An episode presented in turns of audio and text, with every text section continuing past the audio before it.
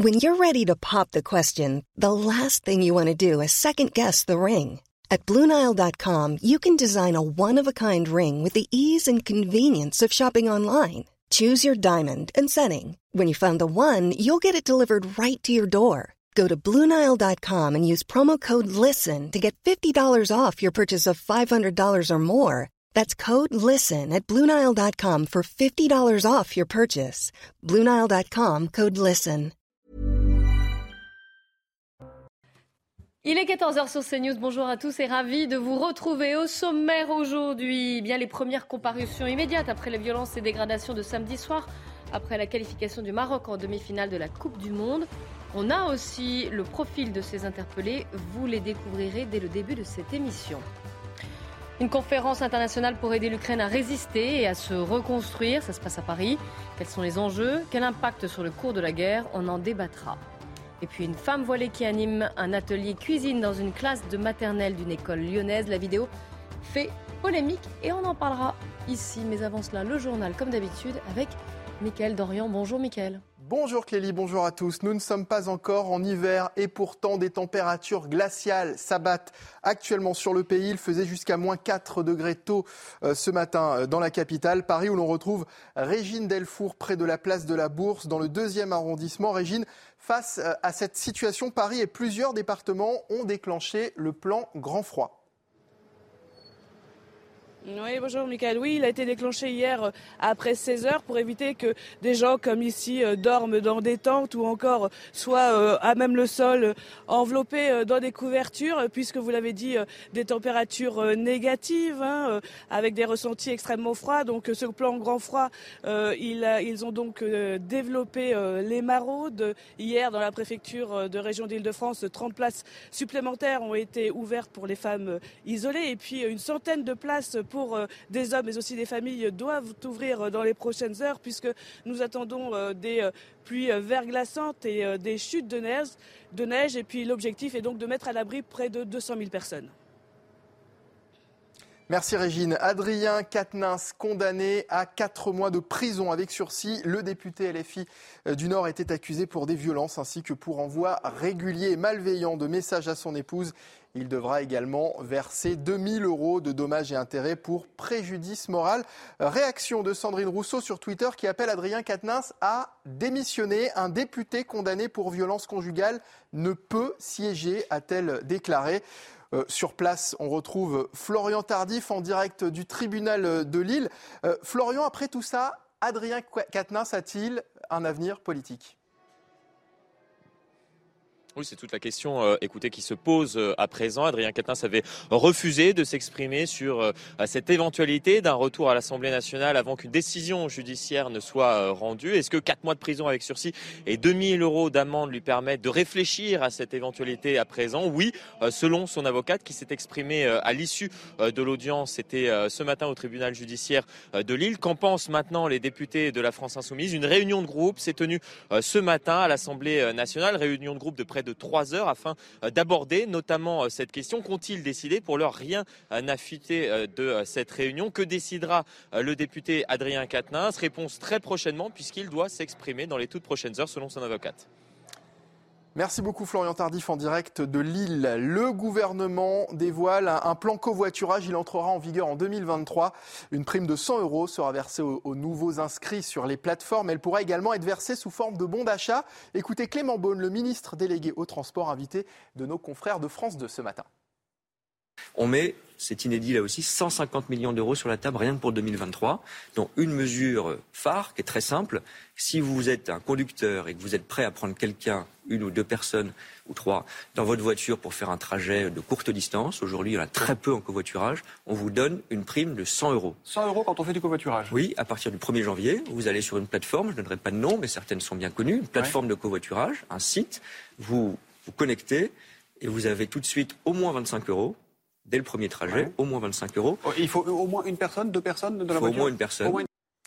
Dans le reste de l'actualité, verdict attendu aujourd'hui au procès de l'attentat euh, de la promenade des Anglais à Nice. La Cour d'assises spéciale de Paris prononcera les peines pour les huit accusés en fin d'après-midi. Le ministère public avait requis jusqu'à 15 ans de prison. Le 14 juillet 2016, cet attentat avait fait 86 morts et des centaines de blessés. La conférence de soutien à l'Ukraine, la communauté internationale est réunie aujourd'hui à Paris. Objectif orchestrer l'aide pour Kiev et préparer la reconstruction du pays. 47 pays sont représentés. Volodymyr Zelensky s'est exprimé ce matin, mais également Emmanuel Macron. Je vous propose d'écouter le président français. C'est un sommet pour aider à la résistance du peuple ukrainien. Et donc l'idée c'est de mettre autour de la table, on l'évoquait à l'instant, beaucoup de pays qui d'ailleurs euh, ont eu parfois un rôle distants, qui ne sont pas au cœur de l'aide ou du soutien, parce que là, on, aide le peuple à résister pendant cet hiver. Et donc, très concrètement, ce sont des engagements pour livrer des générateurs, aider à la réparation des infrastructures, livrer des LED pour éclairer. vous allez voir, ça va être très pratico-pratique, mais c'est très important, et c'était la demande du, du président Zelensky, parce qu'aujourd'hui, le cœur de l'offensive russe, après les défaites militaires des dernières semaines, c'est de plonger le peuple ukrainien dans le désespoir. La conférence de soutien à l'Ukraine qui se déroule actuellement au ministère des Affaires étrangères à Paris. On apprend qu'un milliard d'euros d'aide à l'Ukraine vont être débloqués. Voilà pour l'actualité. Place au débat de la belle équipe à présent avec Lélie Mathias et ses invités. Merci Mickaël, on se retrouve à 15h. Avec moi aujourd'hui Jean-Claude Dacier. Bonjour. Bonjour, bonjour. Et Yvan Rieufol, notre duo, duel, donc comme j'ai coutume de, l'appeler. On commence par euh, ce France-Maroc, la pression monte sportivement bien sûr, et pas que. C'est euh, demain soir. On va revenir déjà sur les événements de samedi avec les premières comparutions immédiates. Et ça y est, on a donc le profil des 117 euh, personnes qui, avaient, qui ont été interpellées. à Bucco. On en sait plus sur le profil des 117 personnes interpellées à Paris samedi soir en marge de la Coupe du Monde de football. Alors parmi ces interpellés, eh bien on compte 98 personnes de nationalité française, 11 Marocains, 2 Algériens, 2 Tunisiens, un Équatorien, mais aussi un Espagnol, un Italien et un Syrien. Ce sont essentiellement euh, des hommes, 1 pour 110 d'entre eux, 32 sont mineurs, 85 sont majeurs et puis seuls 10 d'entre eux sont domiciliés à Paris. Alors sur ces 117 euh, interpellés, 106 ont été placés en garde à vue, principalement pour euh, participation à un groupement en vue euh, de la préparation de violences, dégradation de biens, violences volontaires sur policiers et gendarmes, mais aussi détention de produits explosifs. Voilà, et on essaiera d'être en direct pour ces comparutions immédiates pour savoir quoi certains de ces, ces personnes, notamment des hommes, donc vous l'avez vu, sont condamnés non, d'ailleurs. Yvan Rioufol, quand vous avez vu le, profil euh, de ces, je dis ces hommes, j'allais dire ces femmes, mais elles sont minoritaires, mais qu'est-ce que, quelle a été votre réaction? Qu'est-ce qui vous, avait, qui vous a le plus interpellé? Rien ne m'a vraiment troublé. De savoir qu'il y a une grande majorité de Français ne veut pas dire que ces Français-là ne sont pas n'ont pas une double nationalité. Donc il faudrait savoir si ces Français sont des franco-marocains ou des franco-algériens, des franco-tunisiens, ce qui semblerait être le cas malgré tout, si on en lit, d'après ce que j'ai cru comprendre, en tout cas sur la, sur la lecture de leur prénom, parce qu'on ne, ne peut pas savoir autrement qu'à travers leur prénom. Donc, euh, a priori, ce sont donc des Français avec une double nationalité, ce qui n'est pas, ce qui naturellement n'est pas surprenant, mais ce qui, ce qui laisse comprendre malgré tout qu'à travers ces Français-là, il y a ces Français qui donc euh, sont venus en conflit avec en tout cas des autorités françaises, et peut-être même en conflit avec le drapeau français, puisqu'ils n'ont, ils n'ont brandi que le drapeau de leur propre pays et des pays amis maghrébins, et non pas le drapeau de la France, alors que la France également avait gagné. Donc il y a un malaise, en tout cas, de leur part, à se réclamer comme étant français. Donc c'est la première analyse banale que l'on peut faire dans le fond. Je peux, sur cette première analyse, et puis vous aurez le temps de, de développer. Le, je ne sais pas si vous avez regardé la matinale ce matin et vu l'interview de Christian Estrosi le maire de Nice, qui dit Je suis moi-même un immigré italien. S'il y a un jour un match France-Italie, je serai du côté de la France car mes grands-parents ont obtenu la nationalité française de haute lutte.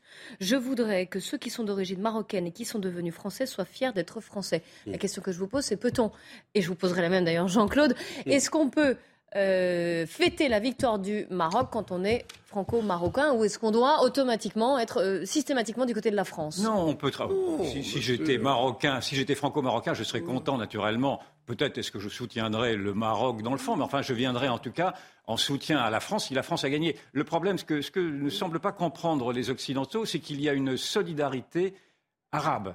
C'est-à-dire que le monde, c'est ce sont eux-mêmes qui le disent, c'est-à-dire que le monde arabe. Oui, oui, en plus il y a une dynamique autour de, autour de cette équipe du Maroc. Dans sa, constitution de nation arabe, c'est-à-dire qu'on a bien vu qu'à travers les drapeaux marocains, algériens, maghreb, euh, euh, tunisien, donc les drapeaux euh, maghrébins pour le dire vite, c'est toute la nation arabe qui se reconstitue et vous avez les gens, quand vous les interviewez, qui disent je suis fier, je, me retrouve ma fierté arabe. Donc ce que les Occidentaux ne comprennent pas, quand ils disent qu'ils veulent simplement y voir à travers ces, violences, des, actes anecdotiques de petits voyous, c'est beaucoup plus que ça. C'est en effet une, une, reconstitution d'une culture, d'une civilisation conflictuelle par la force des choses, puisqu'elle a été conflictuelle depuis des siècles vis-à-vis de nous. Et inconsciemment, cette nation arabe se retrouve solidaire, au point même qu'un drapeau, drapeau palestinien avait été brandi par l'équipe marocaine en, en, quart de finale, je ne me souviens plus exactement. Et donc, le, côté sportif du foot, vous, Yvan. Le côté sportif. le Maroc a battu la Belgique, qui a eu en effet. Oui, mais non, ils ont montré le drapeau palestinien. C'est pour vous dire que la, solidarité arabe, arabo-musulmane va très loin. et donc, c'est un élément que ne veulent pas entendre les analystes. Et puis d'ailleurs, le deuxième élément qui devrait maintenant commencer. Ils voir, ils veulent pas l'entendre. Oui, ils veulent pas l'entendre. Enfin, peu importe, ils ne veulent pas le voir. Et puis le deuxième élément, tout de même, qui, qui me frappe, moi, c'est quand même le silence des autorités marocaines et des élites marocaines en France. C'est-à-dire que les autorités marocaines, le roi du Maroc, par exemple, aurait pu quand même dire, passer un message à ces franco-marocains qui sont quand même marocains, même s'ils sont franco-marocains, de dire qu'ils représentent leur pays et qu'ils pourraient se bien se tenir, en tout cas en France. Je n'ai pas entendu le roi du Maroc de le dire, et je n'ai pas entendu non plus les Marocains, les élites marocaines. Euh, Zineb El Zrazoui euh, ou euh, je ne sais hmm. pas, ou, d'autres encore, à, s'adresser aux Marocains de France en leur disant faites attention, vous représentez malgré tout un peuple qui n'a pas à se montrer comme étant aussi violent vis-à-vis de nous. Et, donc, ce que je veux dire par là, c'est que qui ne dit mot consent. Alors, je ne veux pas dire qu'ils sont solidaires, que ces élites soient solidaires. Non, mais pour vous, ils devraient donner de la voix et condamner. je pense que les, élites marocaines et les autorités marocaines et le roi du Maroc devraient condamner ce qui se passe en France. Oh, je risquerais bien un ou deux bémols. Euh, d'abord, euh, le roi du Maroc, je crois ne l'avoir jamais entendu. Et vous non plus. Alors, c'est pas une raison. C'est pas une raison. Non. On pourrait, il, aurait peut-être pu rompre ce silence qu'il observe vis-à-vis, je crois, de tous les médias du monde entier. Néanmoins, l'occasion, parce que le match de demain est chaud quand même. Hein.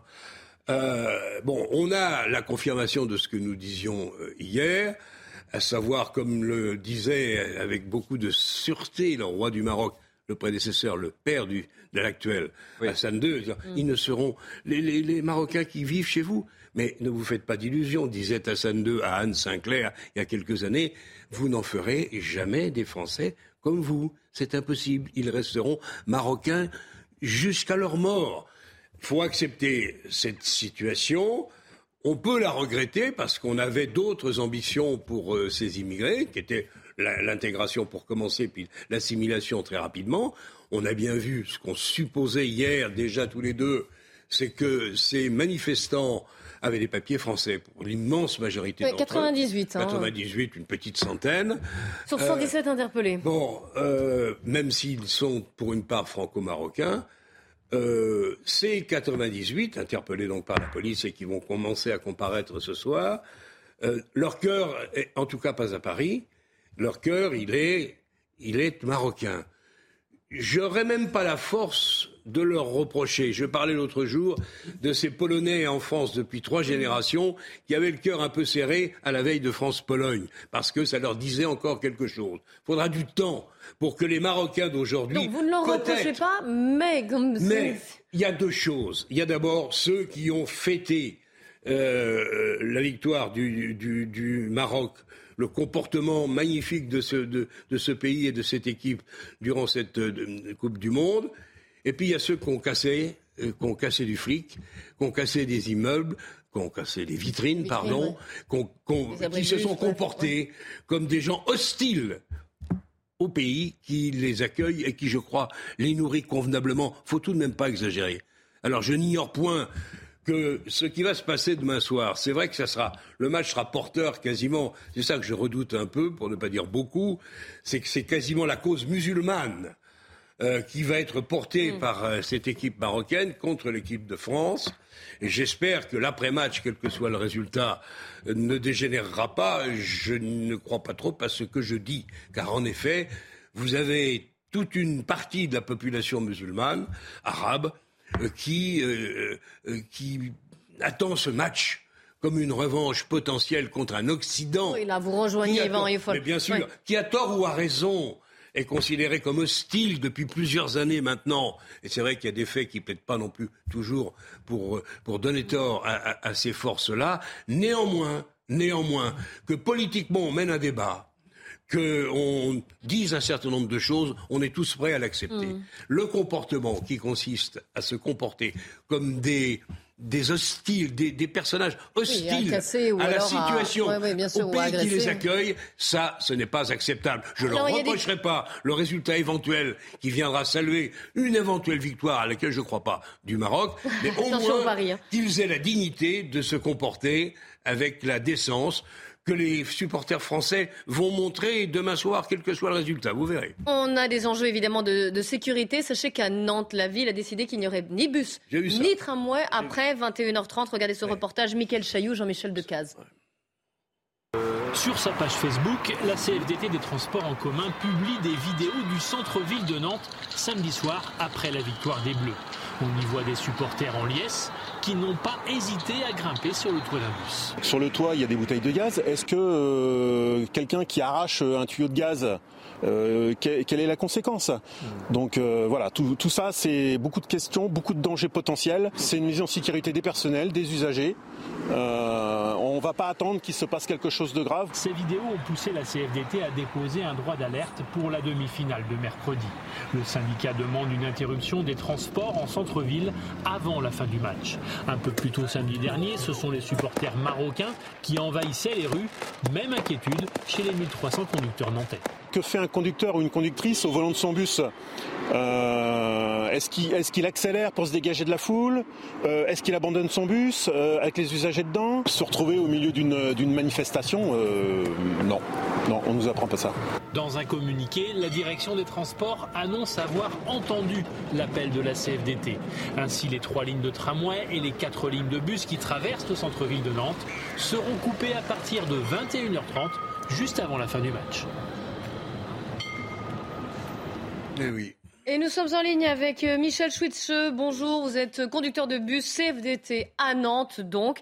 Est-ce que, donc, même si ça pénalise les usagers, vous êtes satisfait de la décision de la mairie de, stopper la circulation des bus et des tramways après 21h30 bah écoutez, c'est un juste équilibre hein, entre, euh, par rapport à cette décision, puisqu'il ne faut pas oublier que nous avons aussi euh, un devoir de responsabilité c'est-à-dire euh, sécuriser et les conducteurs euh, qui travaillent euh, durant ces horaires-là, et en même temps sécuriser les usagers qui n'ont pour certains que ce seul moyen de, transport. Vous avez travaillé samedi? Est-ce que vous avez eu peur ou est-ce que vous avez entendu certains de vos collègues qui ont, eu peur? Ben écoutez, je n'ai pas travaillé, mais j'ai eu dans la foulée beaucoup de, de mes collègues qui m'ont fait part de leurs craintes. Et effectivement, le mot peur est bien, bel et bien exact. Hein. Euh, aujourd'hui, euh, nous avons des collègues qui souhaitent même, euh, qui ont d'ailleurs, hein, suite à cette soirée, sollicité un arrêt, un arrêt de travail parce qu'aujourd'hui, c'est une crainte qui, est accentuée. Pourquoi Qu'est-ce qui s'est passé exactement? Est-ce que vous avez des exemples? Ben Écoutez, l'exemple, en tout cas pour ma part, hein, l'exemple le plus flagrant, c'est un bus bloqué avec une, de nombreuses personnes agitées, excitées, qui sont arrivés euh, aux abords de, ce bus, qui sont pour certains rentrés dans le bus, et puis pour d'autres qui euh, sont montés euh, sur le toit du bus. Je tiens quand même à rappeler que sur les toits de nos bus, hein, nous avons des, bonbons de gaz. Donc vous imaginez un seul instant qu'il y a quelqu'un qui, par, je sais pas, excitation, allume sa cigarette, et puis je vous laisse imaginer la suite. Oui, effectivement, quand vous le dites comme ça. Est-ce que vous pensez que ça devrait être euh, pareil, ça devrait être le cas? C'est-à-dire qu'est-ce qu'on devrait limiter ou euh, réduire en tout cas la, circulation des bus et des tramways dans d'autres villes de France? Bah, Écoutez, euh, dans un premier temps, je tiens quand même à rappeler que nous parlons quand même de sport, qui est pour beaucoup d'entre nous hein, un moyen de rassemblement. Et puis, et suite à ces différents matchs, c'était quand même une réjouissance pour la plupart de certains d'entre de, de certaines de ces personnes. Mais voilà, aujourd'hui, j'ai envie de dire que c'est dommageable d'en arriver là, mais en même temps, c'est plutôt euh, une solution qui est plutôt équitable dans le sens où euh, il vaut mieux éviter euh, que les choses s'aggravent et, et qu'on en, on en vienne à avoir des, des, situations dramatiques. Oui, effectivement, éviter les accidents. Merci beaucoup d'avoir été en direct. Merci pour votre témoignage. Jean-Claude Assier, c'est quand même fou de prendre de telles précautions avant, avant un match. Et Michel Schwitze le disait, c'est à l'origine un événement joyeux, on fête, rassembleur, évidemment, on parle de foot. Et là, on est carrément à réduire la circulation, à interdire la circulation des bus et des tramways à 21h30 dans le centre-ville. Bah, écoutez, moi, pour une fois, j'approuve cette euh, décision de la municipalité euh, nantaise ou le, syndicat, je ne sais plus très bien qui est décisionnaire dans ces affaires. Euh, souvenons-nous de 98, enfin on est champion du monde. On est toujours en football, hein, pour la première fois. Les Champs-Élysées, j'y étais, on était en direct sur TF1. Il y avait des, millions de gens qui étaient partout. Mais il n'y a personne qui est monté sur les autobus, sur le toit des autobus, ou qui ont mis le feu à une poubelle aux abribus. C'est là où il y a, où, il y a quelque chose qui, qui hélas, qui a changé qui a, Évidemment, qui a changé dans la mauvaise direction et dans le mauvais sens. C'est pas normal de se comporter comme ça. On peut, encore une fois, je l'ai dit tout à l'heure, je ne vais pas le répéter, approuver la victoire de telle ou telle équipe, mais pour autant, on devrait se tenir à. Alors ça traduit ce qu'on a dit moult fois, évidemment une faiblesse de l'État qui a la force de ne rien faire ou pas grand-chose, finit par euh, encourager, ou tout, tout cas, chacun se dit après tout, amusons-nous comme on a envie de le faire, c'est-à-dire que pourquoi pas mettre un petit, détruire un abribus, monter sur un autobus, ou et ça va dépendre beaucoup, notamment des décisions qui seront annoncées ce soir. Je ne sais pas ce qu'elles seront, je ne fais pas de pronostic, mais encore une fois, la faiblesse de l'État s'est tellement multipliée à chaque fois qu'on a assisté depuis des années maintenant à ce type de violence inacceptable que maintenant on considère que ça fait partie du rite. Mm. Eh bien non, ça ne devrait pas faire partie du rite, quel qu'il soit. Yvan Rieffol, c'est intéressant cette comparaison qu'a fait, comparaison, pardon, qu'a fait euh, Jean-Claude Dacier avec la victoire en Coupe du Monde en 1998. On n'avait eh pas forcément vu ça. Effectivement, vous, vous comment vous l'analysez? Oui, en 98, c'était la France black blanc. C'était l'apogée prétendument du vivre ensemble. Et l'on voit bien d'ailleurs que ce vivre ensemble qui s'effondre sous nos yeux à travers ces, guérillas, ces petites ces, affrontements continus, ces intifadas, ces petites guerres civiles, si on veut aller plus loin encore, ce vivre ensemble n'existe plus. D'ailleurs, vous avez une réticence. Moi, j'observe les commentaires sur des chaînes concurrentes et l'on voit bien que euh, les commentateurs ont, du, mal. D'ailleurs, ils ne veulent pas admettre que ce vivre ensemble s'est effondré parce qu'ils continuent à dire que ces, violences sont des violences anecdotiques avec, qui concernent qu'une petite poignée de voyous, que tout, ceci n'est pas important et que, ce que l'on voit, c'est une grande allégresse dans le fond d'une foule joyeuse. Non, c'est beaucoup plus que ça et on dépasse le sport, encore une fois.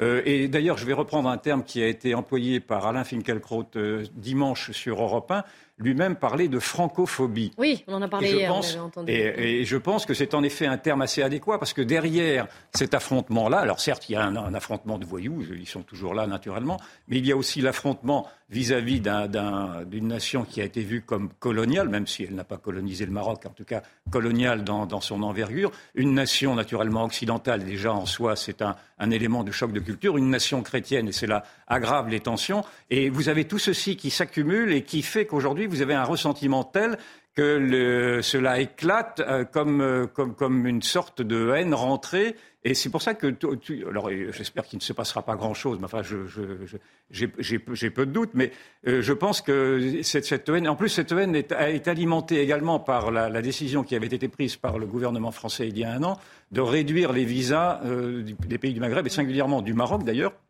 de réduire de moitié parce que le, Maroc ne voulait pas récupérer ceux qui étaient expulsables. Et je crois que j'ai cru comprendre que Mme Colonna, la ministre des Affaires étrangères, se rendra au Maroc jeudi et on lui prête mm. la décision de précisément rouvrir les, visas afin de calmer le jeu. Mais si, vraiment le gouvernement rouvre les, visas alors même qu'il y a eu encore des scènes de ce, point de vue-là, ce sera à nouveau une marque de faiblesse, une marque de soumission face, encore une fois, à, un monde arabe qui se retrouve dans sa solidarité. Puisqu'on parle de, politique, juste, vous avez vu qu'Emmanuel Macron, là, cette fois, et il l'avait annoncé, hein, cela dit, euh, va faire le déplacement euh, au Qatar pour cette demi-finale. Alors là, il n'est plus, plus question de politiser, de boycott, de choses comme ça, là. Euh. Bon, Il a raison d'y aller oui, moi, je- mon sentiment est qu'il a raison de, euh, d'y aller. On peut faire Beaucoup de, là, de gens à gauche, Oui, notamment bah, je- LFI ou écologistes, Oui, bah, disent qu'ils ne devraient pas et que on rappelle pas. les, les conditions de, construction des stades, les conditions pour les droits de l'homme, pour les personnes oui, LGBT. oui, bien évidemment, mais euh, quand on était à Moscou, c'était pas beaucoup mieux, voire pire. Donc tout ça n'est pas sérieux. Donc il a raison d'y aller. Écoutez, oui, je pense qu'il a raison d'y aller. En tout cas, moi personnellement, c'est c'est mon sentiment. On lui prête. Je ne sais pas où ça en est. L'idée qu'après Madame Colonna, je ne sais pas. Alors là, je ne savais pas qu'elle allait éventuellement annuler cette affaire de visa On en ou la réduire hein. considérablement. C'est ce que j'ai lu. Mais on dit en effet que le président de la République se rendrait ensuite au Maroc, parce que les relations sont pas bonnes. On est deux bons vieux pays très amis, mais depuis une petite dizaine d'années, les relations se sont quand même pas mal brouillées, euh, compliquées, et ça ne va pas très fort. Donc je pense que ce serait l'occasion sans doute euh, pour le président de la République d'essayer de faire repartir une relation euh, normale, mais qui est très compliquée par les relations qu'on a déjà avec l'Algérie. C'est très compliqué d'être à la fois ami avec le royaume chérifien qui dure là depuis des millénaires, et puis le, le- le plus récent euh, gouvernement euh, euh, algérien avec lequel on a de graves difficultés, même si peut-être les choses sont petit à petit en train sans doute de se normaliser. Mais avoir les deux avec des relations de confiance et des relations, je dirais, euh, euh, contractuelles et fraternelles, ça me paraît compliqué. J'espère que ce voyage et que cette visite de Mme Colonna va pas s'effondrer après des incidents qui se produiraient demain Il soir. ne me reste plus que 40 secondes. Je, je trouve Pardon. que c'est c'est temps, une C'est une grave. Je regarde le. le Oui, oui, oui, Ah non, oui, je- non, non, c'est il connaît c'est bien, il connaît les c'est une trucs. grave Terrible, faute, lui, c'est c'est- il compte pas pour lui, mais C'est- non, est-ce que je peux parler? C'est Oui, une grave faute, c'est une très grave faute du président de la République que de se rendre au Qatar, d'autant qu'on a appris que le Qatar était, euh, était l'État qui, qui corrompait euh, le, le Parlement européen afin de faire installer l'islam politique dans toute l'Europe et singulièrement en France. Donc à nouveau, c'est un acte de soumission au Qatar parce que le. Qatar fournit le gaz dont on a besoin et ça devient, ça devient des situations épouvantables où la France, quoi qu'il arrive aujourd'hui, n'arrive plus à résister et au contraire continue à faire des salams aleiks devant ceux qui... Avec toi, on pourrait s'entendre avec quel pays? Je, je doute qu'on puisse être autre chose qu'une nation refermée complètement entre ne pas s'entendre, nous-mêmes. Bon. en- entre ne pas s'entendre et flatter Que les des- États essaient, de, essaient de corrompre les uns ou les autres à proximité, je pense que le Qatar n'a pas inauguré la règle du genre. Ah, je crois que le Qatar est pas mauvais dans son genre. hein. Allez, on se retrouve après la pub. alors justement, on va parler d'argent.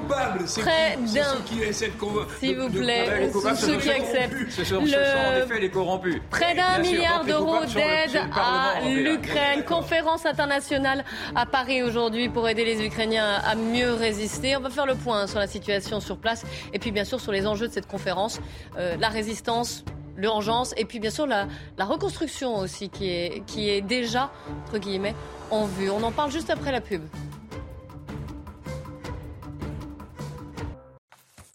14h30, l'actualité avec Adrien Spiteri avant de reprendre notre débat. Près d'un milliard de dons seront versés à l'Ukraine, résultat de la conférence internationale de soutien à Kiev organisée à Paris aujourd'hui. Vous le voyez sur ces images, la femme de Volodymyr Zelensky a été accueillie par Emmanuel Macron. Cette somme doit aider la population à passer l'hiver alors que les infrastructures du pays ont été ravagées par les frappes russes. Verdict attendu aujourd'hui au procès des attentats de Nice. La cour d'assises spéciale de Paris prononcera les peines pour les huit accusés en fin d'après-midi. Le ministère public avait requis jusqu'à 15 ans de prison. Le 14 juillet 2016, cet attentat avait fait 86 morts et des centaines de blessés. Et puis le gouvernement dévoile un plan en covoiturage. Il entrera en vigueur en 2023. Une prime de 100 euros sera versée aux nouveaux inscrits sur les plateformes. Elle pourra également être versée sous forme de bons d'achat. Objectif inciter les automobilistes à utiliser ce mode de transport. Le débat qui reprend avec Jean-Claude Dacier, Yvan Rioufol et Harold Iman, spécialiste des questions internationales, nous a rejoint sur ce plateau. Vous avez entendu Adrien Spiteri, près d'un milliard d'euros d'aide en direction de l'Ukraine, grande conférence internationale, 70 délégations de pays et d'organisations internationales qui sont euh, réunies à Paris aujourd'hui, une conférence qui se veut pratico-pratique selon les mots d'Emmanuel Macron. On va aller sur place retrouver Jean-François Gendron. Bonjour. Vous êtes président de l'association French Healthcare et vous allez animer un débat qui est dédié à la santé. Oui, merci, je vous vois. Vous êtes bien là. Euh, vous coordonnez, donc je le disais, les aspects liés à la santé. On imagine que les enjeux sont immenses, surtout dans ce domaine-là. Mais est-ce qu'on parle plus d'urgence là que de reconstruction? Alors bonjour euh, à tous. Euh, en fait, nous allons parler des deux. Bien sûr d'urgence et nous serons en direct avec le, ministre euh, de la Santé ukrainien qui va nous, nous indiquer les degrés d'urgence, les priorités en, termes, en termes de santé et d'équipement. Et puis, c'est aussi, enfin, c'est un peu tôt pour la reconstruction, bien évidemment, mais il faut s'y préparer. Et donc, nous aurons aussi un débat sur la reconstruction d'hôpitaux.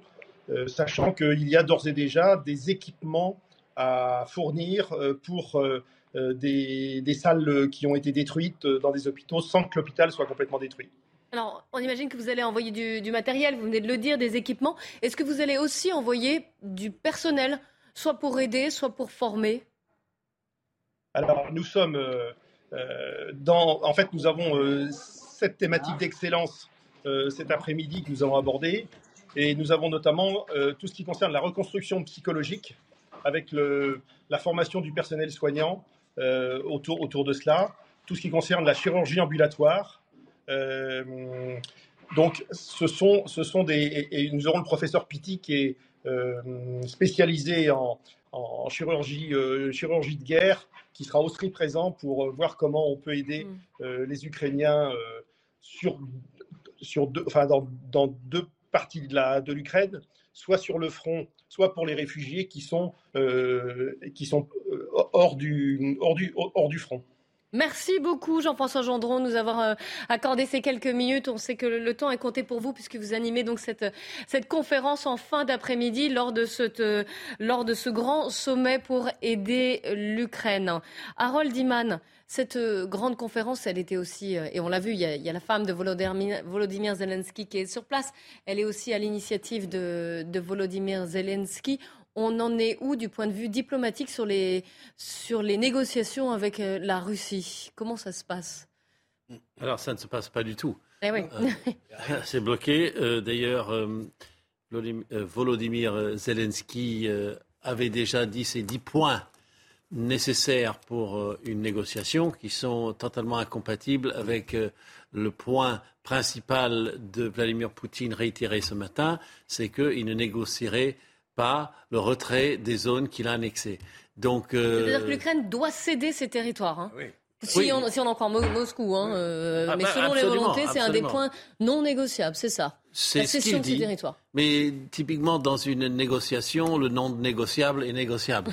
Donc, c'est une espèce de jeu. Et d'ailleurs, euh, Vladimir Poutine ne contrôle pas 100%. En plus. Il contrôle peut-être 70 ou 75% de la zone qu'il revendique, dont la grande ville de Kherson, qui lui échappe à 100%. Donc, euh, ce qu'il demande est déjà paradoxal, euh, parce qu'il ne, ne détient pas ce qu'il revendique. Mais du côté de Zelensky, c'est tout simplement le retrait, l'indemnisation, les réparations, euh, les poursuites pour crimes. Donc, c'est comme quasiment une reddition pour la Russie, à ceci près que le territoire russe ne serait jamais mm. touché. Euh, euh, Vladimir, euh, Volodymyr Zelensky n'a pas demandé une partie frontalière dans le nord ou autre chose qui aussi a été modifiée par Staline lui-même. Ça, c'est sur le volet diplomatique. Le, au niveau de l'aide, puisque c'est une grande, une grande conférence qui est organisée aujourd'hui mm. pour aider la résistance ukrainienne, concrètement, Harold, comment ça se traduit? Alors, vous dites résistance, c'est intéressant parce que. On, je ne sais pas, pas moi qui le dis, hein, c'est même Emmanuel Macron. Oui, on parle de résistance, on parle de reconstruction, on parle de résilience, des trois R, si vous voulez. Euh, la résilience, c'est la capacité à fonctionner même sous la guerre. Donc, avec 50% mm. de votre euh, réseau électrique euh, qui est hors, hors usage, hors d'usage, ce n'est pas facile en plein hiver. Donc, cette conférence visait à tout de suite faire fonctionner tout cela, inverser les dommages alors même qu'ils continuent à se produire. Et on a engrangé un milliard de nouveaux euh, euh, fonds. Euh, voilà les chiffres. On voit ici en détail par secteur énergie, eau, alimentation, santé, transport. Voilà. Et à allouer encore. Alors ce sont des sommes allouées aujourd'hui qui ne sont pas des dons, qui ne enfin qui ne sont pas des prêts, pardon. Ce sont des dons. Ce sont des dons. En, en monnaie ou en nature et euh, ce ne sont pas des résidus d'autres programmes qu'on avait promis par le passé. On était arrivé en se disant peut-être qu'on atteindra 800 millions. Demande de euh, Volodymyr Zelensky, il me dit il me faut au moins ça. Euh, ce matin, on était à 400 000. La France a tout de suite mis 200 millions 400 millions. La France a tout de suite mis 200 millions sur la table ce matin. Donc, on peut dire que c'est un succès, vu la manière dont les uns et les autres l'ont présenté. Euh, un milliard dans l'immédiat qui viendrait être distribué d'ici mars, euh, ça serait pas trop mal, même si euh, le, froid continue à sévir. Oui, évidemment. Des réactions, Jean-Claude Dacier et Yvan Riofol. Que pensez-vous de cette conférence des donateurs? Puisque c'est un peu cela pour aider, non seulement dans l'urgence, mais encore une fois, il y a déjà cette notion de reconstruction derrière. Écoutez, euh, c'est très bien, naturellement, que nous nous portions en solidaire euh, de l'Ukraine. Est-ce que l'on ne met pas la charrue avant les bœufs? C'est-à-dire de reconstruire un pays qui est toujours en guerre Cela me semble un petit peu aventureux. Parce que Pardon? C'est trop tôt pour vous bah, Cela me semble trop tôt, à, l'évidence, parce qu'on voit bien que les, experts qui nous avaient dit que la Russie n'avait plus suffisamment de missiles pour bombarder, ne cessent d'en sortir davantage. Donc, visiblement, la, Russie a les armements. Elle continue à casser tout ce qui pourrait ressembler à des centrales électriques ou en tout cas à jouer ce jeu de la, guerre énergétique, qui est une guerre euh, naturellement qui porte ses fruits malheureusement, parce qu'on voit bien qu'une partie de Kiev maintenant n'a plus d'électricité. Donc avant de reconstruire, il faudrait peut-être s'accorder pour euh, euh, lancer des pourparlers de paix. Or, sur les pour... Alors là, certes, la France se montre en état comme le, pays qui, qui, organise tout ceci. Mais dans les faits et sur l'organisation de la paix, la France n'a qu'un rôle mineur. On sait bien que cette guerre est menée par les États-Unis et par la Russie, par les États-Unis contre la Russie, par l'OTAN. Euh, mais derrière l'OTAN, par les États-Unis contre la Russie, et que l'Europe s'est démunie. L'Europe a baissé, les, a baissé les armes, si je puis dire. Enfin, qui a été médiateur euh, sur certaines Oui, mais enfin, vous voyez bien que c'est un, jeu de dupes. Et donc, alors, là, c'est une sorte de, de, comédie diplomatique où la France apparaît dans ce qu'elle était auparavant, c'est-à-dire un pays puissant qu'elle n'est plus. Mais euh, il me semble qu'il y a quand même une incongruité à vouloir rebâtir un pays qui, cesse, qui ne cesse pour l'instant d'être détruit par l'adversaire. Comédie diplomatique, vous reprendriez cette expression, Jean-Claude? non, non, mais j'irai pas jusqu'à dire. Euh, non, en réalité, cette conférence est évidemment prématurée pour son volet reconstruction. Oui, oui, il y a deux volets. Il y a le volet urgence qu'il y a des choses à faire dans l'immédiat, ça paraît évident. Cela dit, refaire une énergie électrique qui fonctionne à peu près convenablement Espérons que les Russes ne, se, s'emploieront pas dans le mois qui vient à recommencer à bombarder et à recasser le matériel qu'on aura éventuellement rénové. Je n'en sais rien, nous verrons. Moi, je crois surtout que le président de la République, et ce n'était pas totalement inutile, avait besoin de, euh, comment dire, je pas de se réconcilier avec Zelensky, avec l'Ukraine, et qui lui reprochait quand même beaucoup, je parle du président euh, ukrainien, ses déclarations euh, à l'ONU, où il avait parlé de, la nécessité de donner à la Russie des garanties de sécurité pour après. C'était très très mal passé aux yeux des dirigeants ukrainiens et notamment ceux de M. Euh, Zelensky. Euh, là, on a fait le grand jeu. Madame euh, la présidente est reçue par Brigitte Macron, elle est magnifique. Toutes les deux sont, ont discuté des actions humanitaires qu'il convenait de faire, et Dieu sait qu'il y a beaucoup de travail sur ce plan-là, évidemment. Vous savez qu'il y a 17 millions de gens, d'Ukrainiens, qui ont quitté le territoire, pratiquement. Euh, non, il y en a 7 ou 8 millions et 17 ou 18 millions qui s'apprêtent ou qui souhaiteraient partir. Donc l'Ukraine est dans un... C'est un pays pauvre. L'Ukraine est dans une situation absolument calamiteuse quand on voit quelques images. On voit l'état des maisons, l'état de quelques quartiers de. Je vous rappelle en plus que c'est l'hiver qui fait très froid, qu'il y a un problème euh, de l'énergie derrière, du chauffage, de l'électricité. Plus chauffage, c'est absolument effrayant. Donc, écoutez, on ne va pas faire la fine bouche si euh, Macron y trouve son, euh, son, son, la satisfaction de ses, de ses souhaits, euh, c'est très bien. Ce qui compte, c'est ce qui va arriver aux Ukrainiens. si c'est Zelensky demandait, je crois, ce matin 800 millions, si on est capable de lui donner rapidement, sous une forme ou sous une autre, une aide d'un milliard, euh, mon Dieu, tant mieux. Mais parler aujourd'hui de reconstruction, à mes yeux, me semble-t-il, n'a aucun sens. On va faire un point sur la situation militaire cette fois. Le général Clermont, bonjour. Merci d'être avec nous, général. Euh, où en est-on d'un point de vue donc militaire, je le disais, sur le front Sachant qu'il y a quelques semaines, vous nous parliez de l'arrivée de l'hiver, forcément, et que cela, dans un combat, change toujours un peu la donne. Est-ce que là, quelles, sont les évolutions? Effectivement, l'hiver est arrivé, le froid, le gel, la neige.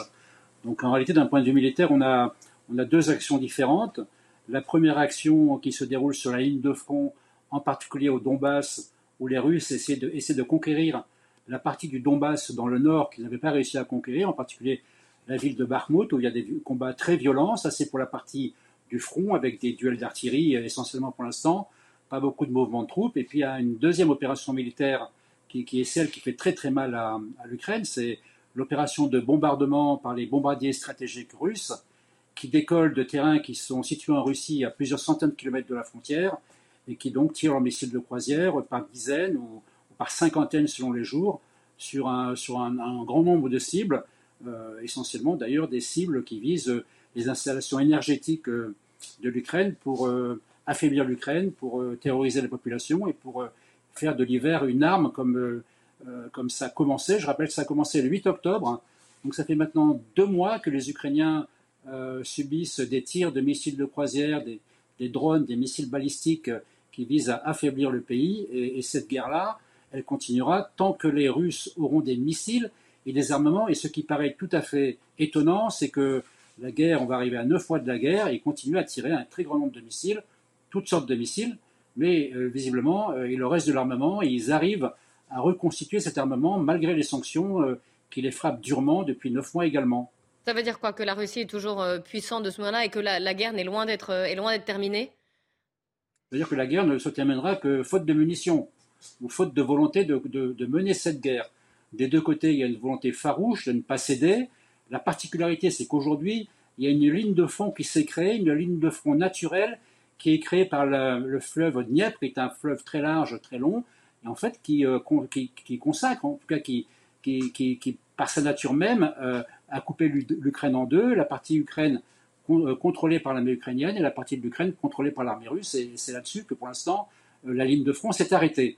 Il y a eu quand même quelques événements importants, je pense que ça, il faut le signaler, c'est l'affaire des centrales nucléaires, puisque les discussions entre l'AIA, l'Agence internationale de l'énergie atomique, l'Ukraine et la Russie semblent progresser, puisqu'on parle de plus en plus d'envoyer des, des missions pour euh, mettre en sécurité l'ensemble des centrales nucléaires de l'Ukraine, ce qui reste une priorité parce qu'il y a plus de risques actuellement qu'il y ait un accident nucléaire plutôt qu'il y ait une, attaque d'une bombe nucléaire. Donc ce risque-là, c'est une priorité de la communauté mm. internationale et on sent quand même qu'il y a de la bonne volonté, on peut espérer, des, deux parties pour essayer de neutraliser ces centrales. Donc ça, ça, signe quand même, si c'est le cas vraiment, en particulier du côté des Russes, ça signe un, geste, euh, difficile de dire un geste d'apaisement, mais un geste euh, qu'il faut comprendre comme euh, euh, un geste important dans, cette guerre et on sent effectivement que à la fois on parle beaucoup de combats, mais aussi il y a des discussions internationales, des, négociations, en tout cas des négociations au moins au sein des occidentaux. Oui, terminez votre phrase. Pardon? Terminez votre phrase, général, je vous ai interrompu. Pardon, oui. Non, alors, par exemple, on va prendre quand même ce qui s'est passé. Il y a un événement important quand même qui s'est passé la semaine dernière, c'est le déplacement du président Macron mm. aux États-Unis, où il y a eu des discussions importantes avec la Maison-Blanche sur euh, la stratégie euh, vis-à-vis de cette guerre, et, le terme négociation a été employé. Il y a évidemment ce terme un peu surprenant qui a choqué, qui faisait référence à des garanties de sécurité qu'il fallait également donner à la Russie, mais on, sent bien qu'on ne sortira de cette guerre que par une solution diplomatique, que cette solution diplomatique doit prendre en compte une réalité à laquelle on n'échappera pas, c'est que la Russie restera la Russie, Poutine restera Poutine. Il va falloir donc cohabiter avec une Russie de 140 millions d'habitants, 17 millions de kilomètres carrés, qui a 2000 kilomètres de frontières avec l'OTAN. Donc il faudra trouver une solution diplomatique globale, pas simplement au conflit ukrainien, mais certainement c'est ce qu'on, c'est ce qu'ils ont baptisé une, architecture de sécurité qui permette de garantir la sécurité de l'ensemble des participants à cette zone. Dernière question, euh, Général Clermont, puisqu'on a parlé de cette conférence internationale euh, et de tous ces dons, un milliard d'euros, on le répète, toute cette aide-là, est-ce qu'elle peut avoir un impact sur la guerre d'un côté comme de l'autre, j'allais dire, à la fois sur le côté ukrainien, mais aussi sur la, Russie, peut-elle peut encore plus se cabrer face à cette aide? Je ne pense pas que la Russie se cabre par rapport à cette aide. Cette aide, elle est indispensable pour maintenir l'Ukraine en situation de vie, en quelque sorte, la vie de sa population, mais également la vie de son existence. Donc ça fait partie de l'équilibre qui va être recherché par les nations occidentales, c'est de faire en sorte que l'Ukraine ne s'effondre pas, qu'elle continue à résister, hein, parce que ce terme est, important, le terme de résistance, à résister à l'invasion russe, mais entre résister à l'invasion russe et être en mesure de repousser la totalité des forces russes en dehors de l'Ukraine, ce n'est pas tout à fait la même chose. Donc c'est sur cette ligne euh, que la négociation va certainement commencer. Et je note quand même que le plan de paix en 10 points euh, du président Zelensky, il a quand même l'avantage, c'est que ça reste un plan de paix. Alors je pense que Harold l'a bien dit, hein, tout ce qui est non négociable est négociable, c'est le principe des négociations. Euh, donc c'est important qu'il y ait un plan de paix sur la table, et ce plan de paix en 10 points reste un plan de paix départ. Je fais peut-être une dernière remarque sur ce plan de paix, c'est que, à ma surprise, mais finalement ça rejoint un peu ce qui avait été dit par le président Macron aux États-Unis, euh, le président Zelensky ne demande pas que l'Ukraine rejoigne l'OTAN. Or, si l'Ukraine rejoignait l'OTAN, c'est la garantie de sécurité, absolue. la, Russie ne peut plus toucher à mm. l'Ukraine. Mais le fait que l'Ukraine rejoigne l'OTAN, c'est certainement pas acceptable pour la Russie non plus. Donc on voit qu'on a déjà entré dans une forme de négociation sur ce que sera euh, les, garanties de sécurité euh, des, deux, côtés. Merci beaucoup, Général, d'avoir été en direct euh, avec nous. Merci également aussi à Harold Iman. Tout autre sujet d'actualité, je reviens à ce qui se passe en, France cette fois. C'est une vidéo postée sur la plateforme de l'Académie de Lyon qui a interpellé un collectif de parents d'élèves. On y voit une femme voilée, mère d'un élève, qui donne un, cours. C'est un cours de cuisine, une sorte d'atelier cuisine. Ça se passe dans une école maternelle. On fait le point. Sophia Dolé, Solène Boulan et Olivier Madinier. Quel est cet ustensile de cuisine C'est à la suite de cette vidéo, postée sur le site de l'Académie de Lyon par une école maternelle du 3e arrondissement, où l'on peut voir une femme voilée donner un cours de cuisine, qu'un collectif de parents proches du parti Reconquête s'est insurgé. Le mouvement dénonce une atteinte à la laïcité. Ça reste un voile auquel sont exposés euh, nos enfants euh, dans une parfaite euh, normalité et, donc voilà, c'est pas admissible.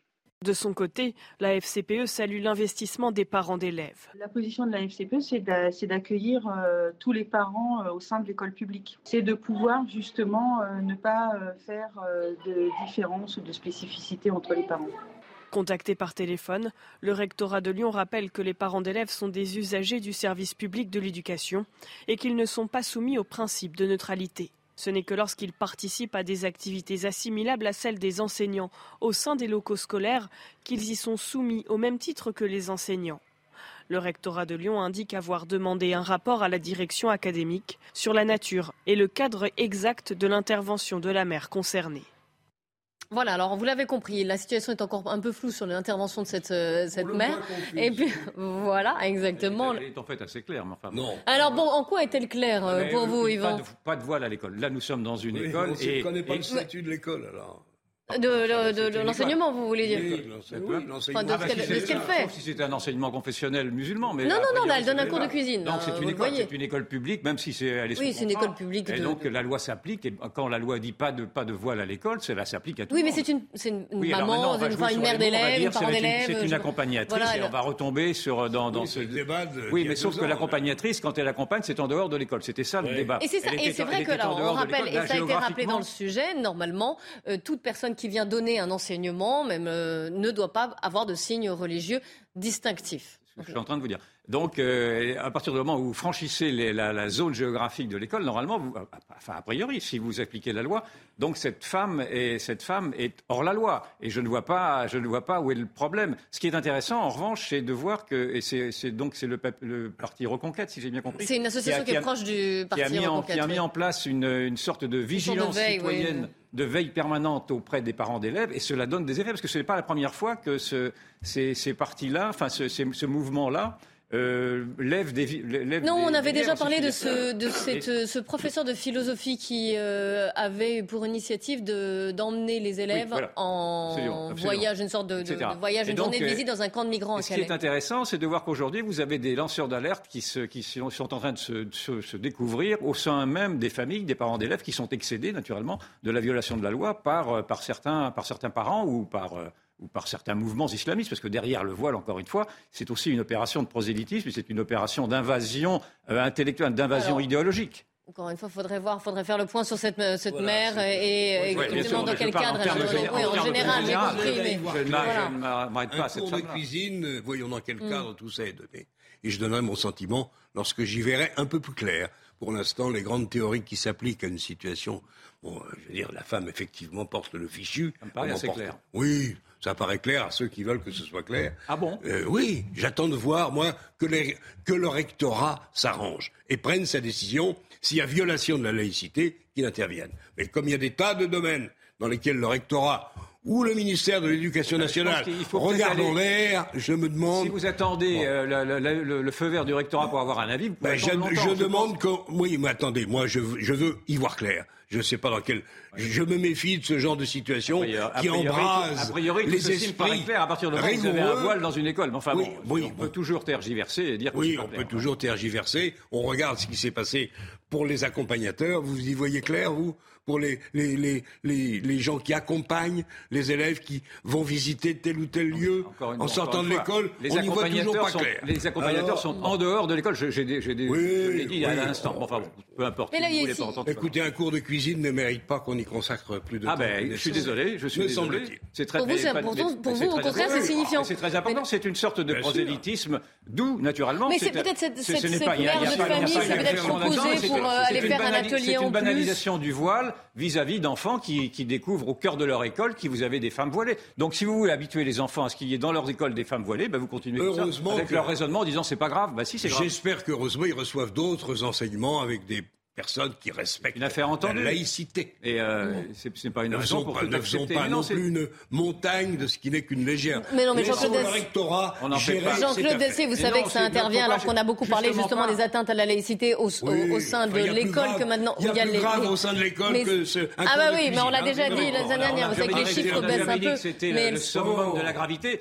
Simplement, cela montre à chaque fois, d'abord que vous avez, il y a une sorte d'indifférence de l'opinion. Vous en faites, vous en êtes le reflet. Et il y a également une faiblesse des autorités éducatives qui laissent faire précisément ces intrusions d'un islam politique qui veut apparaître à travers son voile comme étant une, banalisation d'un comportement qui est un comportement qui est qui, à des sujets qui, valent véritablement la peine. Non mais écoutez, on ne me paraît pas, on va pas, évacuer les sujets qui vous dérangent au prétexte que ça dérange. Non mais j'ai le droit de donner mon sentiment. Oui. Alors, vous me rassurez. Non, mais pour vous, ce qui serait prioritaire, c'est plutôt l'état de l'éducation nationale. Par exemple, oui, ça me paraît plus sérieux qu'un cours de cuisine donné avec une femme qui porte un fichu. Je veux dire, franchement, bon, ça va, il y a des sujets plus graves que ça, hélas, au sein de l'éducation nationale. Ce que vous ne comprenez pas, c'est que c'est révélateur précisément de, ce que vous de, ce que vous dénoncez, et moi avec vous, de la faillite de l'éducation nationale. Battez-vous contre les moulins avant, vous verrez les résultats. Ah d'accord, donc on ne se va pas sur le, contre le voile. Non, sur des sujets comme ça, sur des sujets comme ça, c'est inutile. Il y, a, plus grave, il y a plus sérieux. C'est là où vous avez vraiment tort, parce que si, vous ne, vous battez, si vous ne vous battez pas, si vous ne vous battez pas sur les plus, sur les plus petites choses, vous allez laisser passer les plus grandes. Il faut commencer par se battre pour les plus petites si vous, ne, voir, si vous voulez pas voir les plus grandes. Mais maintenant. Là où c'est sensible, euh, et vous le savez, Jean-Claude Assier, c'est qu'on touche à l'école. Forcément, non, tout le symbole qui va derrière. Le rectorat est saisi du dossier. Il va voir dans quelles conditions cette dame a donné ses cours, et puis il prendra sa décision les responsables au moins mouillent un peu le maillot de temps en temps. Ça les changera. Oui, c'est pas votre cas. On verra. Allez, on va mouiller le maillot. On va continuer de mouiller le maillot et de débattre là. Dans, et, ah, juste après le journal de, 15h, on se retrouve. On parlera de l'affaire Adrien Quatennens. Vous savez qu'il a été condamné, condamné ce matin. Ça se passait à Lille. C'est une procédure un peu particulière, une procédure de plaider coupable. Quatre mois de prison avec sursis. La question maintenant, c'est son avenir politique. Vous avez vu que Sandrine Rousseau appelait à sa démission. Est-ce qu'il va de lui-même euh, partir ou ce qu'il va voilà être euh, qu'est-ce qui va se passer quelles vont être les pressions sur lui. On en parle juste après le journal de 15h on se retrouve d'ici quelques instants. Restez bien avec nous sur CNews.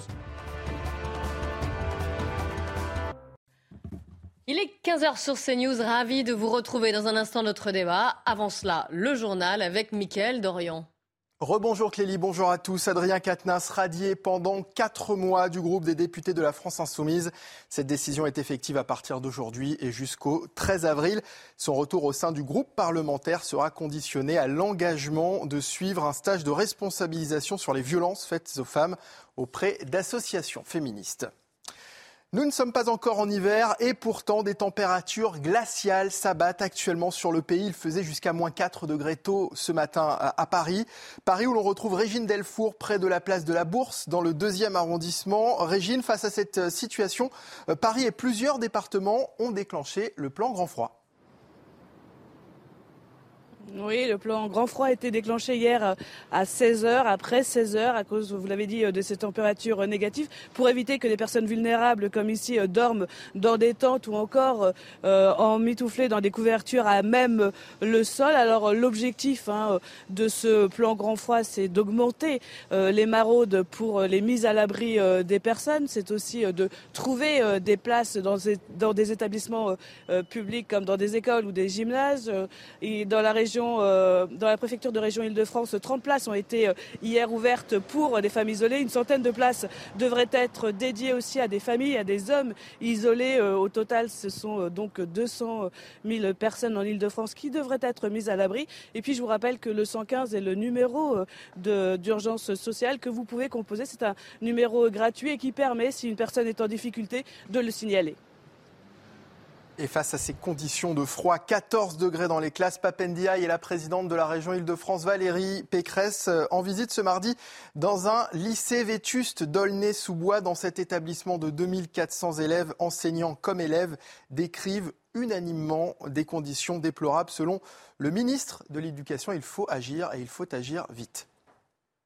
Il faut pouvoir agir. Quand euh, la situation est urgente, euh, par exemple du point de vue euh, du, chauffage, eh bien, il faut pouvoir agir dans l'immédiat. Il faut faire ce qu'il faut pour que nos élèves euh, n'aient plus froid et puissent travailler dans de bonnes conditions. Je veux bien entendre, bien sûr, qu'il y a des lourdeurs administratives, il y a des marchés publics, mais on peut se débrouiller pour euh, accélérer les choses. L'affaire Delphine Jubilard va-t-elle connaître un ultime rebondissement Ce soir, l'un des derniers actes euh, de l'instruction aura lieu, la reconstitution de la nuit de la disparition de Delphine Jubilard. Les juges d'instruction ont convoqué dans le petit village de Cagnac-les-Mines les parties prenantes du dossier. Ils vont tenter de lever les nombreuses zones d'ombre qui planent sur cette affaire. Près d'un milliard d'euros de dons seront versés à l'Ukraine, annonce faite lors de la conférence internationale de soutien à Kiev organisée à Paris où 47 euh, pays sont représentés. Cette somme doit aider la population ukrainienne à passer l'hiver alors que les infrastructures du pays ont été ravagées par les frappes russes. Vous l'avez compris, mobilisation générale pour préparer euh, la reconstruction de l'Ukraine. Le président de la République et Bruno Le Maire réunissent les chefs d'entreprise au ministère de l'économie à Bercy, où on retrouve notre spécialiste éco, Éric de Riedmaten. Oui, le président de la République va arriver à 15h30. Vous voyez, le tapis rouge est mis, ça y est, enfin, on se prépare. Euh, et alors, ce qu'il faut dire, c'est que on se pose la question. Parler déjà de la reconstruction de l'Ukraine, ça peut euh, choquer certains. Eh bien, en fait, le président de la République et Bruno Le Maire, le ministre de l'économie, euh, veulent mobiliser les entreprises très en amont. Vous savez bien qu'il y a les Chinois, les Américains qui sont sur le pied de guerre, si l'on peut dire, prêts à réagir pour reconstruire l'Ukraine. Eh bien, la France veut sa place. Elle a fait la liste de tous les secteurs concernés et 500 chefs d'entreprise vont venir ici tout à l'heure à Bercy, au ministère de l'économie, pour justement entendre la parole de Bruno Le Maire, les mobiliser pour les réseaux téléphoniques, la santé, la construction, la reconstruction des ponts. Un travail très en avant, sachant qu'il y en aura pour tout le monde. Euh, la Banque mondiale a chiffré à 500 milliards les investissements nécessaires pour reconstruire l'Ukraine.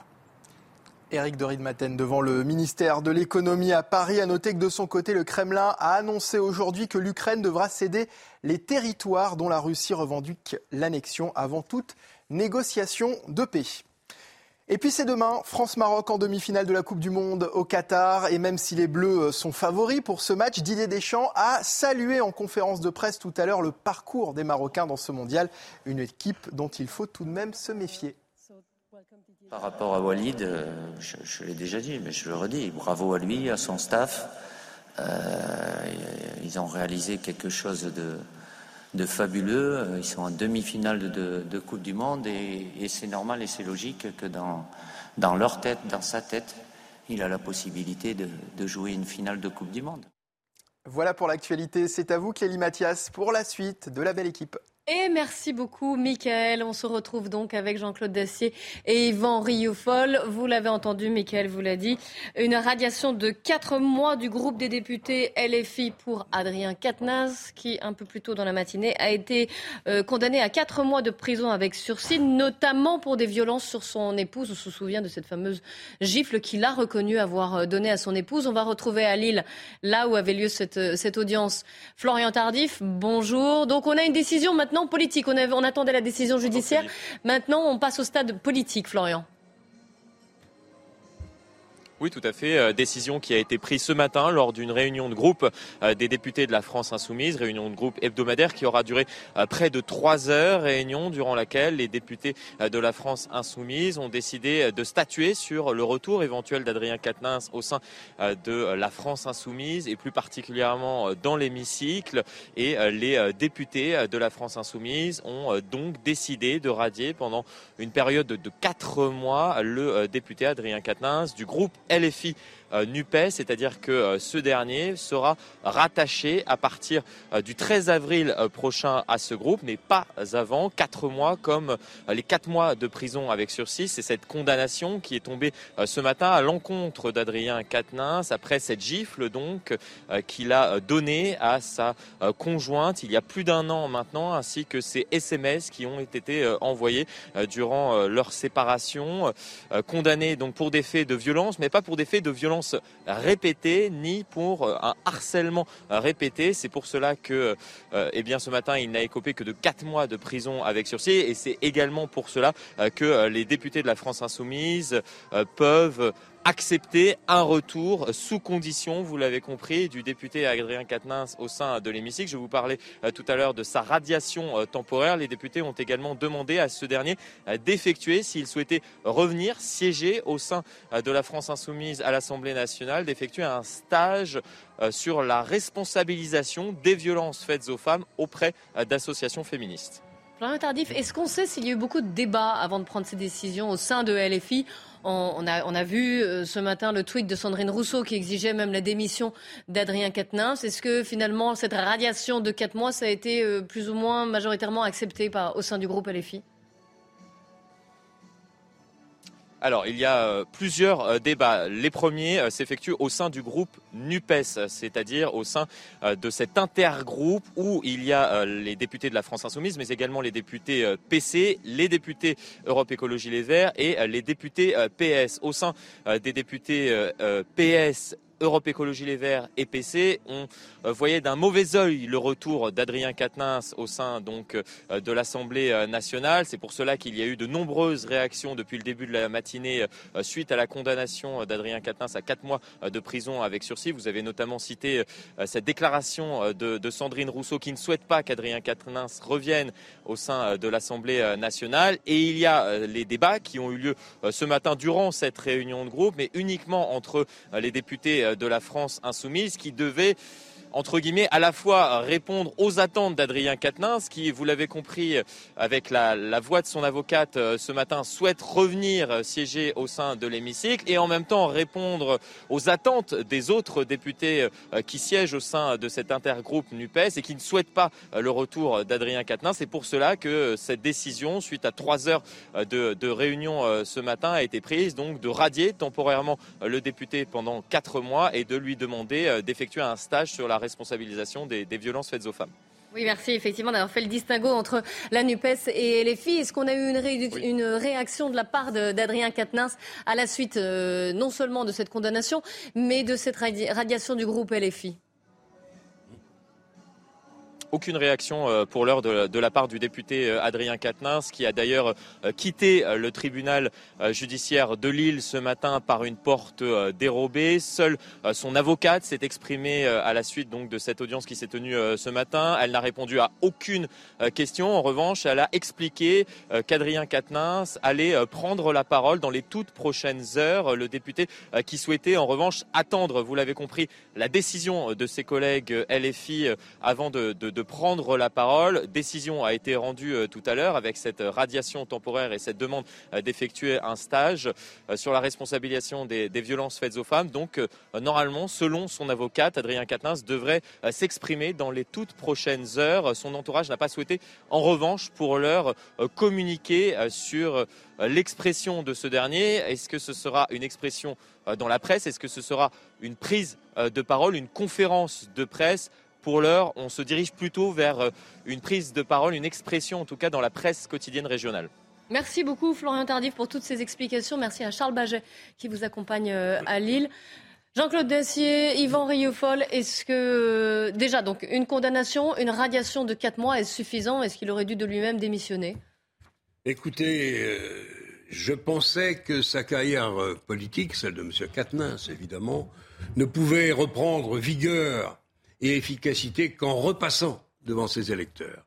Au jour d'aujourd'hui, il ne semble pas que ce soit le chemin qui soit pris. Il me semble que M. Mélenchon, je dis bien il me semble, que M. Mélenchon essaie de sauver la tête de son chouchou, de son favori, de l'homme qui était a priori désigné pour prendre en charge l'avenir et la politique de la France insoumise. En attendant les quatre mois de pénitence qui donc vont, va subir M. Katnas, M. Mélenchon a nommé M. Bompard, ça se passe pas très bien, parce qu'il n'y a pas eu de vote, ça a été... Non, il y a les classiques du parti qui et sont... Alors Bompard euh, en a rajouté en disant, mais, qui sont mécontents, mais... le vote n'est pas l'alpha et l'oméga des démocraties. Je préfère laisser mon camarade Yvan dire ce qu'il en pense, tellement c'est énorme. Donc, je, non, j'espère pas. Je suis observateur dans ce dossier.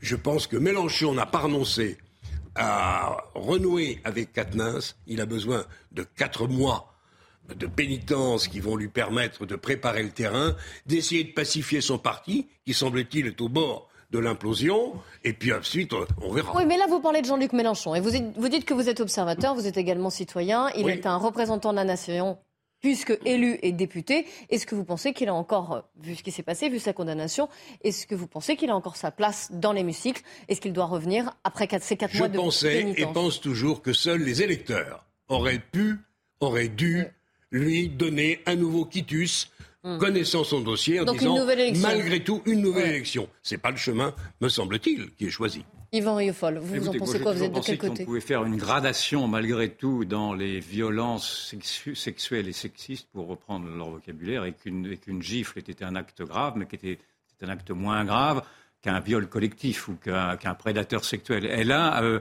en l'occurrence, il n'y avait pas de frontière dans les accusations qui étaient portées en interne à M. Katnas de savoir s'il était simplement un gifleur euh, pour occasionnel, enfin pour, exceptionnel, pardon, ou, euh, ou, un, ou un salaud, un salaud euh, congénital, si je veux dire. Mhm. Et donc, je, moi, je, trouve que c'est une décision. Alors, donc, cela veut dire que M. Katnas va réintégrer son groupe au bout de quatre mois. Donc, cela veut donc dire que la France insoumise a décidé de, se, de laisser passer la justice institutionnelle, alors qu'auparavant, il y avait des débats au cœur même de ce mouvement, de la NUPES, pour savoir s'il n'y avait pas une justice interne qui devait s'établir. Mais il y a une commission euh, spécifique. Oui, enfin bon, la commission, la commission se calque sur la justice. Donc ça me paraît être une preuve de discernement qui me paraît être de bonne loi. Je, mm. n'ai rien à dire. Je trouve que c'est plutôt du bon sens, en effet, de se, de se, calquer sur la décision de la justice. Quatre mois de, de quatre mois, ça ça me paraît pas extravagant.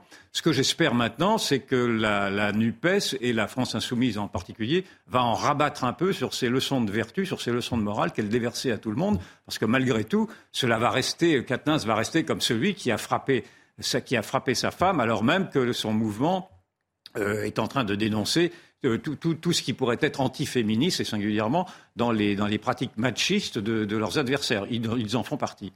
Est-ce que, vous, est-ce que vous pensez, comme Jean-Claude Dacier, qu'il devrait se représenter devant, démissionner et se représenter devant les électeurs? C'est une éventuelle. Oui, il ne le fait pas. Donc, euh, c'est pas, c'est pas, c'est pas un débat. Il aurait pu le faire, en effet. Ça aurait été peut-être plus élégant, euh, plus courageux. Est-ce que ça pose une question au niveau de l'exemplarité? Encore une fois, il siège, il est représentant de la nation. Il, aurait, il, aurait, pu. Mais enfin bon, moi, je, ne vais pas. Je, je, je, pas. Je ne supporte pas quand on donne des leçons. Je ne vais quand même pas donner des leçons à, à Katnas. il fait, il part, mais... Vous êtes d'accord avec moi que Mélenchon essaie de lui sauver la tête Oui, bien sûr. Ah oui. Le, préalable, le préalable a été dit. C'est que vraiment, il tient. Mélenchon tient beaucoup à son numéro un, à son ex numéro un, son ex numéro un. Et c'est vrai que c'est un homme très talentueux. Il faut reconnaître à qu'il n'a pas, ce n'est pas dans mes idées, mais il a, il a un vrai talent d'homme politique. Mais question de son avenir politique après cette condamnation? Je pense que son avenir est encore tout ouvert. Vous savez, en politique, on se relève de tout. Ah, en plus, il va avoir une une cure de euh, rééducation auprès des féministes. Le pauvre vieux, je le plains. Il non, euh, ils vont. ce sera compliqué quand même. Oh, pardon, mais on peut faire. Ce sera compliqué pour lui, mais l'homme que, que Mélenchon a désigné pour attendre c'est Bompard et qui a démarré d'une manière calamiteuse et catastrophique en disant encore une fois, je le répète parce que la phrase, on a du mal à la croire, le vote, non, le vote n'est pas l'alpha et l'oméga dans les démocraties. Mon Dieu, comment peut-on dire une sottise pareille alors que c'est un garçon qui est structuré, qui n'est pas idiot, loin de là. Allez, nous, on se cela, cela révèle ce qu'est ce parti. Allez, on se retrouve, demain à 14h dans un instant. C'est Nelly Denac et ses invités, 90 minutes à faux. Elle va revenir sur tous les enjeux avant ce, à la veille du match France-Maroc en demi-finale de la Coupe du Monde. De grands enjeux, notamment sécuritaires, à Nantes même. Il a été décidé qu'il n'y aurait ni bus ni tramway après 21h30 dans le centre-ville. Et puis n'oubliez pas, bien sûr, je vous le rappelle, mais n'hésitez pas à aller faire un tour sur cnews.fr pour revoir cette émission ou pour d'autres informations. Très bon après-midi à tous.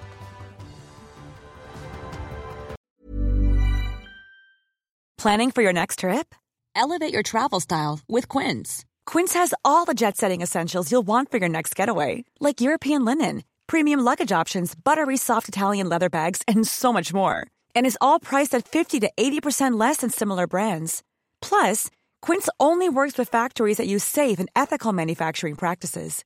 Pack your bags with high-quality essentials you'll be wearing for vacations to come with Quince. Go to quince.com/pack for free shipping and 365-day returns.